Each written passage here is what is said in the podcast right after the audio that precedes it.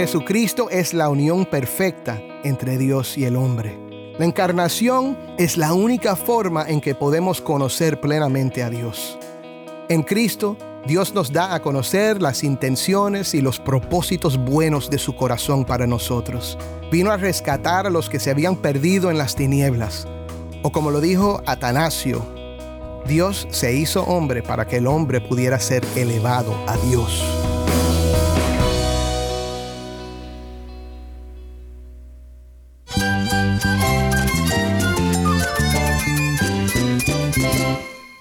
Jesús es nuestro Salvador, nuestro amigo. Cristo es mi guía. Cristo significa todo, pero en primer lugar mi Salvador, mi refugio en tiempos difíciles. Él es nuestra fortaleza. Es la salvación, es la vida eterna. Bueno, Cristo es, es vida. Él es suficiente. Él es el héroe de esta gran historia. Cristo para mí es mi todo. Es todo. Estás escuchando el faro de redención. Cristo desde toda la Biblia, para toda Cuba y para todo el mundo.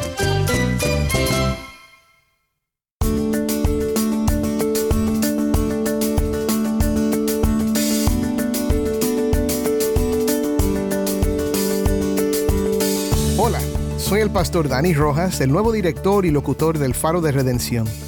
Gracias por acompañarme hoy. Hoy continuamos con una nueva serie titulada La naturaleza del Hijo. Cuando hablamos del Hijo, estamos hablando de Jesucristo, la persona más importante de toda la historia. Vamos a mirar juntos varios pasajes de la Biblia que hablan de la naturaleza del Hijo y hablaremos con unos amigos acerca de la importancia de esta doctrina. Hoy vamos a estudiar algunos versículos del primer capítulo del Evangelio según San Juan, junto con otros pasajes del Antiguo Testamento y del Nuevo Testamento que nos ayudarán a entender mejor quién es Jesucristo. Así que busca una Biblia y ábrela a Juan capítulo 1, versículo 1 y quédate conmigo para ver a Cristo en su palabra.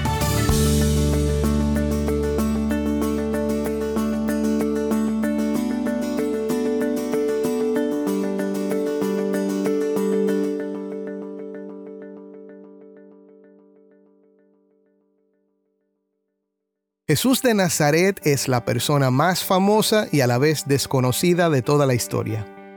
El lunes y martes estudiamos Hebreos 1 del 1 al 3, donde vimos que el Hijo, Jesús, es la última y máxima palabra de Dios a la humanidad.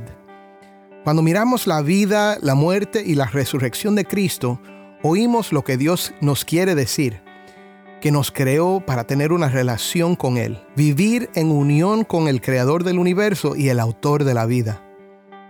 En la historia de Jesús, Dios nos dice que para nosotros el pecado es un mal insuperable. Y por eso necesitábamos que Dios mismo viniera a vivir entre nosotros como uno de nosotros para hacer en su humanidad lo que nadie pudo hacer, que era vivir una vida perfecta, sin pecado.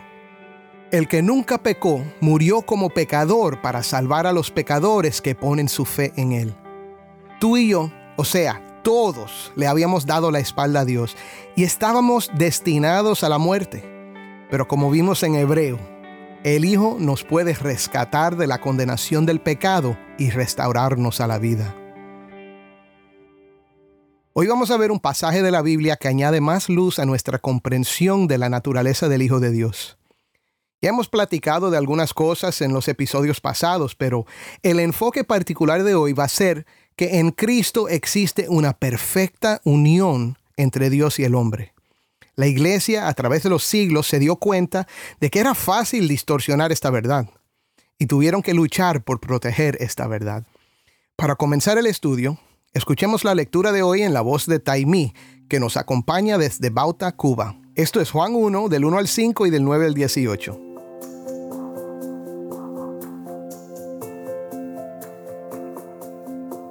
En el principio ya existía el verbo y el verbo estaba con Dios, y el verbo era Dios. Él estaba en el principio con Dios. Todas las cosas fueron hechas por medio de Él, y sin Él, nada de lo que ha sido hecho fue hecho. En Él estaba la vida, y la vida era la luz de los hombres. La luz brilla en las tinieblas, y las tinieblas no la comprendieron. Existía la luz verdadera que al venir al mundo alumbra a todo hombre. Él estaba en el mundo y el mundo fue hecho por medio de él y el mundo no lo conoció.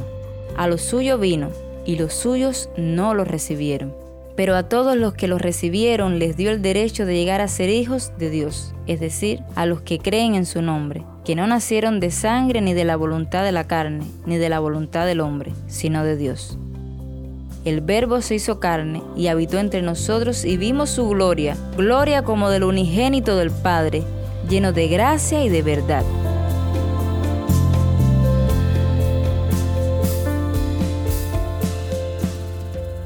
Gracias, Taimi.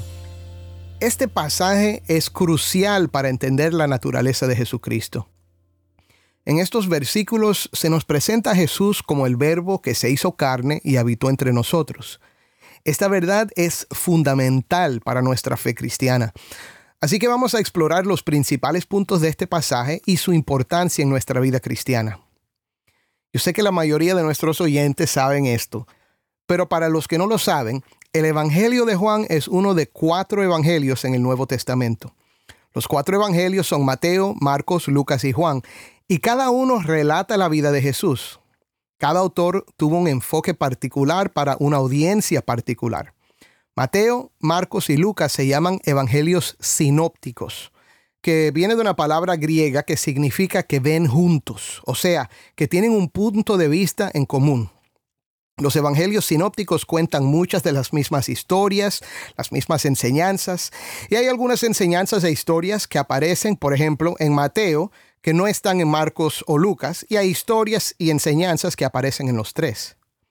Juan, el hijo de Zebedeo, escribió el Evangelio de Juan. Era judío, uno de los doce discípulos originales y miembro del círculo íntimo de Jesús. Se referían a él como el discípulo a quien Jesús amaba. Juan también escribió primera, segunda y tercera de Juan y Apocalipsis. Es probable que escribió su evangelio entre el año 70 después de Cristo, la fecha de la destrucción del templo judío, y el 100 después de Cristo, que fue más o menos cuando murió Juan. Aunque es posible que lo haya escrito antes. Su audiencia original estaba compuesta de judíos y gentiles que vivían en el Imperio Romano, en Éfeso y más allá hacia finales del siglo I después de Cristo.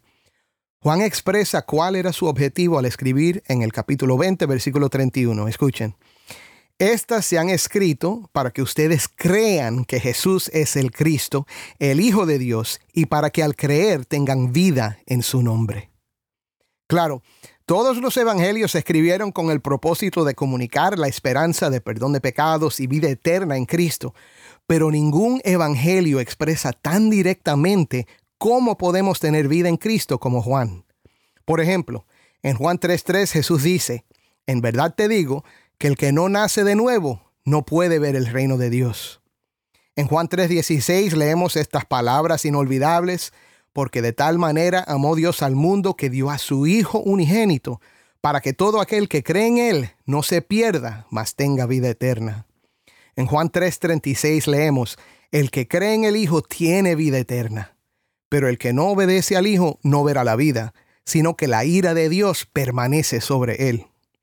Y en Juan 17:3, Jesús mismo dice en una oración, y esta es la vida eterna, que te conozcan a ti, el único Dios verdadero, y a Jesucristo, a quien has enviado.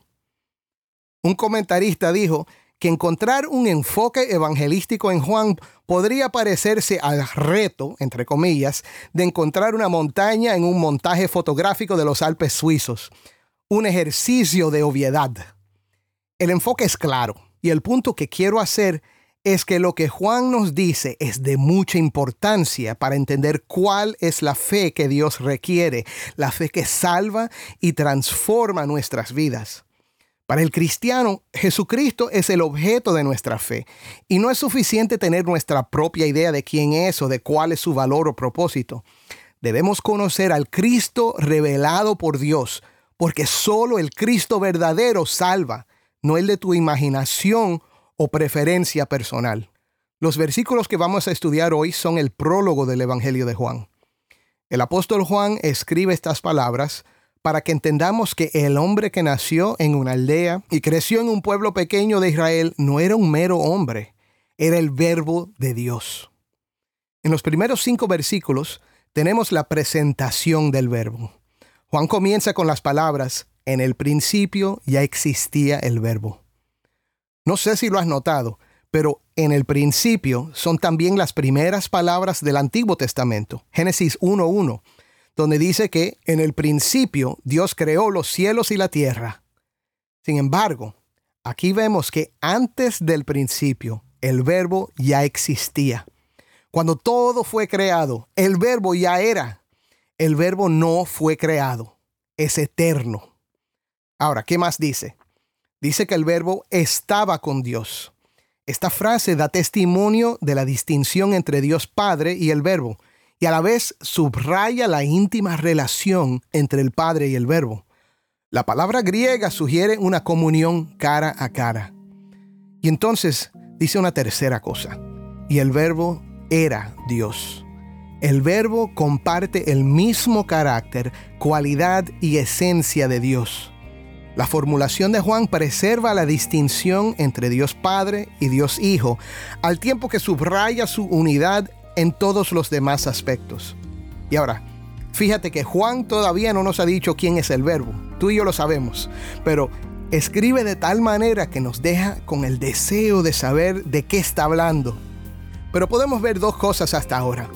El verbo es eterno y el verbo es divino, o sea, es Dios.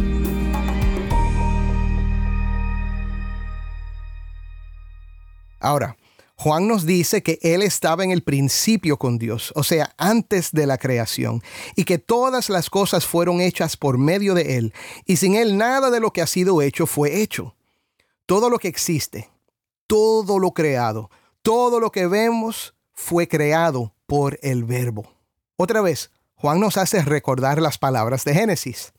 Cuando Dios creó los cielos y la tierra, la Biblia nos dice, Dios dijo, sea la luz y hubo luz. En los primeros cinco días de la creación Dios dijo y lo que dijo se hizo. Fue a través del verbo que lo hizo. Verbo también se puede traducir como palabra. Las palabras expresan ideas y intenciones del que las pronuncia. Cuando oímos palabras, y en particular cuando esas palabras son verdaderas, podemos conocer al que está hablando. A través del verbo conocemos a Dios. Esto es un punto muy importante y hablaremos más de esto después. Pero sigamos mirando lo que dice Juan. En él estaba la vida y la vida era la luz de los hombres. La luz brilla en las tinieblas y las tinieblas no la comprendieron. Hasta ahora hemos visto que el verbo es eterno, divino y creador. Aquí vemos que el verbo también es vida y luz. Y el verbo es vida porque la vida fue creada por medio de él y él la sostiene pero el verbo también es luz. Perdóname por decir algo obvio, pero la luz es necesaria. Juan usa la palabra luz 36 veces en el Evangelio y no está hablando solo de la luz del sol y las estrellas, sino que está hablando de la luz espiritual, la luz que da vida espiritual. El problema es que la luz sigue brillando, pero las tinieblas no la comprendieron. Las tinieblas se refiere a la condición de los seres humanos que han rechazado la vida que Dios les ofrece. Y mi amigo, quiero que entiendas algo muy práctico ahora. Necesitamos a Dios porque la vida está en Él. El problema es que por naturaleza y por práctica le damos la espalda a Dios. Lo necesitamos, pero lo rechazamos. Usamos las cosas que Él nos da sin tomar en cuenta el propósito para el cual fueron creadas. Por ejemplo, tomamos algo hermoso como las relaciones sexuales y lo convertimos en un método para sentir placer y satisfacer nuestros deseos físicos. Disfrutamos el placer que nos da, pero rechazamos el propósito divino del sexo.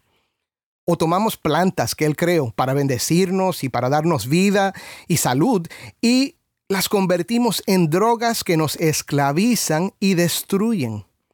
Eso es andar en tinieblas y rechazar la luz y la vida que Dios nos dio. Todo lo que Dios creó es bueno, pero todo lo que el hombre toca lo distorsiona. Pero escúchame, la luz sigue brillando en las tinieblas. El verbo, la palabra de Dios sigue comunicándonos las intenciones, los pensamientos y los propósitos de Dios. Lo hizo a través de los profetas Y en estos últimos días, como leímos en Hebreos, lo ha hecho a través de su Hijo. Cuando Dios nos reconcilia a sí mismo a través de la fe en Cristo, encontramos el verdadero propósito de todas las cosas, que son para nuestro bien y para su gloria. Ahora, no sé si todavía has entendido la grandeza y la importancia del verbo. Déjame enfatizarlo un poquito más. Es a través del verbo que puedes conocer los propósitos y las intenciones de Dios. Es a través del verbo que todo existe y se sostiene. Es a través del verbo que puedes tener vida y salir de las tinieblas. ¿Lo comprendes? La luz sigue brillando, pero las tinieblas no la comprendieron. Hay muchos hoy que hablan de Dios, pero sin comprensión. Hay muchos que recuerdan algunas de sus palabras y que tienen buenos pensamientos acerca de Dios, pero todavía no lo comprenden y los rechazan. Pídele a Dios que te dé comprensión, que hoy mismo toque tu corazón y te ayude a creer por medio de su gracia.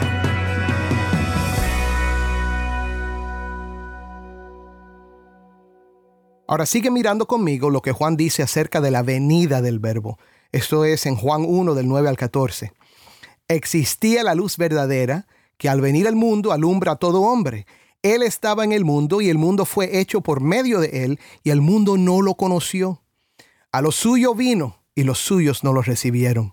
Pero a todos los que los recibieron les dio el derecho de llegar a ser hijos de Dios, es decir, a los que creen en su nombre que no nacieron de sangre, ni de la voluntad de la carne, ni de la voluntad del hombre, sino de Dios. El Verbo se hizo carne y habitó entre nosotros y vimos su gloria, gloria como del unigénito del Padre, lleno de gracia y de verdad. Mi hermano, hemos llegado a lo que Juan quiere que entendamos. El Verbo se hizo carne y habitó entre nosotros. ¿Quién es el Verbo? El verbo es Jesús, el mismo Jesús que había estado entre ellos solo unas décadas atrás. Y Juan dice, habitó entre nosotros, vimos su gloria. O sea, él está diciendo, yo lo vi, recosté mi cabeza en sus hombros, fue mi amigo y caminamos, conversamos y comimos juntos. Pero es más que un hombre, yo lo sé, es la palabra de Dios hecha carne. El verbo es Jesús, quien es completamente Dios y completamente hombre. Pero, ¿por qué fue necesario que fuera así? Quizás te preguntes eso. Mi hermano, el verbo tenía que ser hombre para poder morir. Dios no muere. Y a la vez tenía que ser Dios para morir por nosotros. Solo uno que es humano puede morir pero solo uno que es Dios puede salvar a los que creen en Él. Por eso es que Jesucristo es la unión perfecta entre Dios y el hombre. La encarnación es la única forma en que podemos conocer plenamente a Dios. En Cristo, Dios nos da a conocer las intenciones y los propósitos buenos de su corazón para nosotros. Vino a rescatar a los que se habían perdido en las tinieblas, o como lo dijo Atanasio, Dios se hizo hombre para que el hombre pudiera ser elevado a Dios. Amigo, ¿qué te separa de Dios? ¿Cuán grande es la distancia? Escúchame, es intransitable. No puedes cruzar esa distancia. El efecto del pecado es que estamos muertos, sin esperanza y sin poder para cambiar nuestra situación. Eres como un cadáver atrapado en un edificio que se está quemando con un fuego que tú mismo comenzaste. Jesucristo entra como un bombero en las llamas y rescata tu cadáver. Pero no es cualquier bombero. Mira el milagro de la encarnación del verbo. El bombero muere en el rescate, pero al tercer día resucita de entre los muertos y tú resucitas con él. Mira de nuevo el versículo 12 pero a todos los que los recibieron les dio el derecho de llegar a ser hijos de Dios, es decir, a los que creen en su nombre. Juan añade algo que debes oír. No nacieron de sangre, ni de la voluntad de la carne, ni de la voluntad del hombre, sino de quién? De Dios. Fíjate que no es tu voluntad lo que te salva, es Dios. Si pones tu fe en Cristo, es porque Él está obrando en ti ¿Te falta la fe? ¿Crees pero tienes algunas dudas? Escúchame, es Dios el que salva. No eres tú el que lo haces. Pon tu esperanza en su promesa. El Dios hombre, el verbo hecho carne, es poderoso para salvar. Descansa en eso. Amén.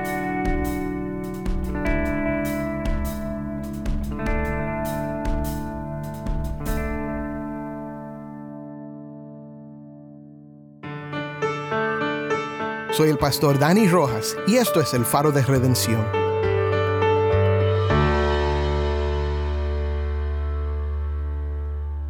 Oremos juntos para terminar. Señor, te damos gracias que tú has venido a la tierra por medio del Verbo encarnado. Te damos gracias, Señor, porque Él está lleno de gracia y de verdad. Te damos gracias porque aunque las tinieblas no comprendieron la luz, la luz sigue brillando. Y hoy te pido, Señor, que si hay alguien que está sintiendo en su corazón ese deseo de entregarte la vida, Señor, que ahora por tu gracia lo hagan. Que ahora mismo pongan toda su fe en el Verbo hecho carne, en Cristo Jesús, que los amó y se entregó por ellos. Te doy gracias por lo que estás haciendo y por lo que harás. En el nombre de Cristo. Amén.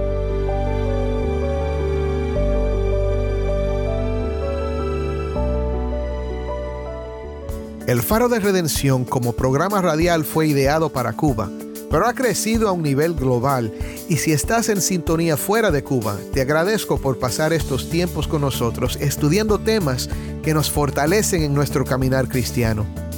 ¿Tienes una historia que contarnos sobre cómo el Faro de Redención está impactando tu vida? Mándanos un correo electrónico a ministerio arroba elfaroderedención.org. De nuevo, ministerio arroba elfaroderedención.org. O si te es más fácil, puedes enviarnos un mensaje en WhatsApp. Nuestro número es 1-786-373-4880. Y no olvides que también nos puedes seguir en las redes sociales, en Facebook, Instagram y Twitter. Solo busca El Faro de Redención. Allí encontrarás más contenido durante la semana para animarte en tu fe y para mantenerte informado sobre el ministerio del faro.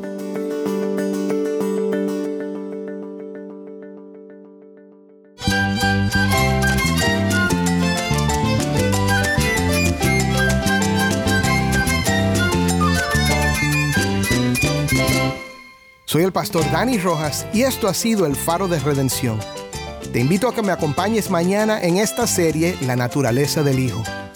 El faro de redención, resplandeciendo la luz de Cristo desde toda la Biblia, para toda Cuba y para todo el mundo.